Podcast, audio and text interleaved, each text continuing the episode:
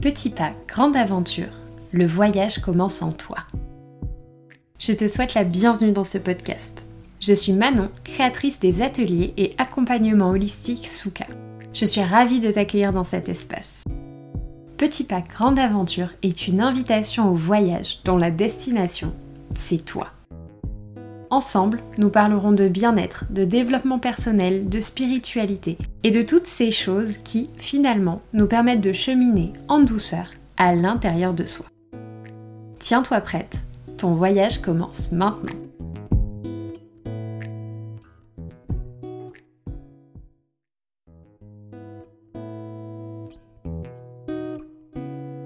Et bonjour Je te souhaite la bienvenue dans ce tout nouvel épisode de Petit Pas, Grande Aventure. Si je me suis bien débrouillée, cet épisode sort le 21 juin. Et je pense que tu sais très bien ce que nous célébrons le 21 juin, puisque c'est le passage à la saison estivale. Et oui, aujourd'hui, c'est officiellement le premier jour de l'été.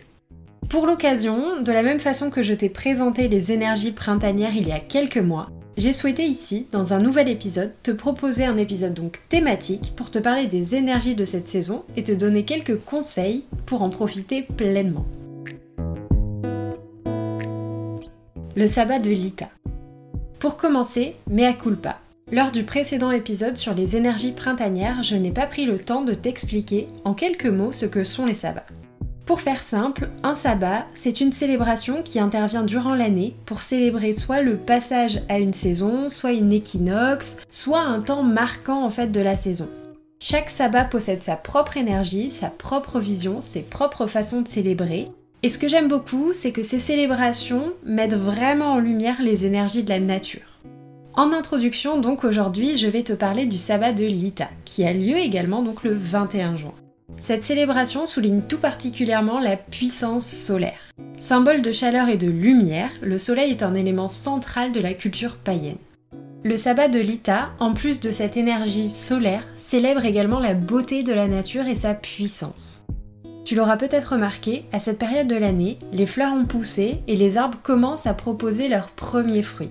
C'est d'ailleurs le moment des premières récoltes estivales. En cuisine, on savoure la fraîcheur des fruits et des légumes de saison qui, doucement, se gorgent d'eau pour soutenir notre hydratation face aux températures qui augmentent. Le sabbat de Lita célèbre donc la lumière, le soleil et sa chaleur.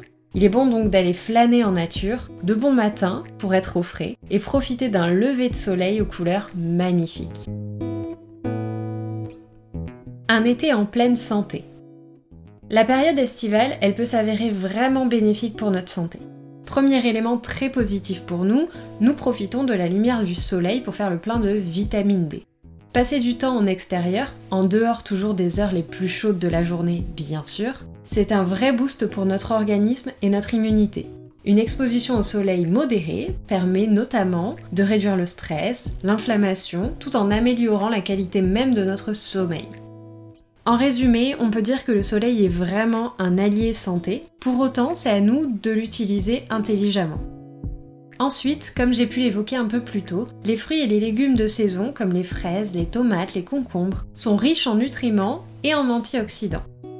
Je me permets de te préciser également qu'en été, les herbes fraîches comme la menthe ou la lavande peuvent aider à soulager les symptômes d'allergie saisonnière et calmer le système nerveux. Et enfin, dernier point, et tu t'en doutes, il est important pour notre santé, c'est qu'en été, on a la possibilité parfois de ralentir. Peut-être que tu auras la chance de pouvoir prendre des vacances dans les semaines et mois à venir, alors profites-en pour prendre soin de toi. Autorise-toi à déconnecter, à essayer de nouvelles choses, de nouvelles activités ou à faire de nouvelles rencontres. Alors je sais, par expérience, que ce n'est pas toujours facile de s'autoriser à lâcher prise, durant l'été par exemple, mais essaie de ton mieux de placer cette intention sur tes journées de repos. L'été, saison du feu intérieur. Je voulais terminer cet épisode en te parlant rapidement de ce fameux feu intérieur. La saison estivale, c'est une saison qui est reliée au chakra du plexus solaire. Il est situé au niveau de notre poitrine. Et ce chakra, il symbolise entre autres l'affirmation de soi. C'est une saison propice au rayonnement, au courage, à la puissance. Autorise-toi alors à rayonner de toute ta lumière pour briller et attirer à toi de nouvelles énergies. Je te partage cette idée de feu intérieur comme une invitation. Essaye de profiter de ton été pour rayonner, pour t'affirmer, pour travailler sur toi et devenir cette version de toi. En tout cas, continuer à travailler cette version de toi la plus alignée possible. Et dans cet élan, avec ce dynamisme, tu arriveras au moment de la rentrée en septembre ou en octobre avec une vraie énergie, un vrai dynamisme puissant qui te permettra de continuer sur ta lancée. Ça y est, notre voyage touche à sa fin. J'espère que ces différents partages pourront t'accompagner, te questionner et peut-être même donner lieu à des discussions enrichissantes avec ceux qui comptent pour toi. N'hésite d'ailleurs pas à partager cet épisode si tu penses que son écoute peut faire du bien à quelqu'un que tu connais. Je te remercie pour ton temps, ton écoute et ta présence.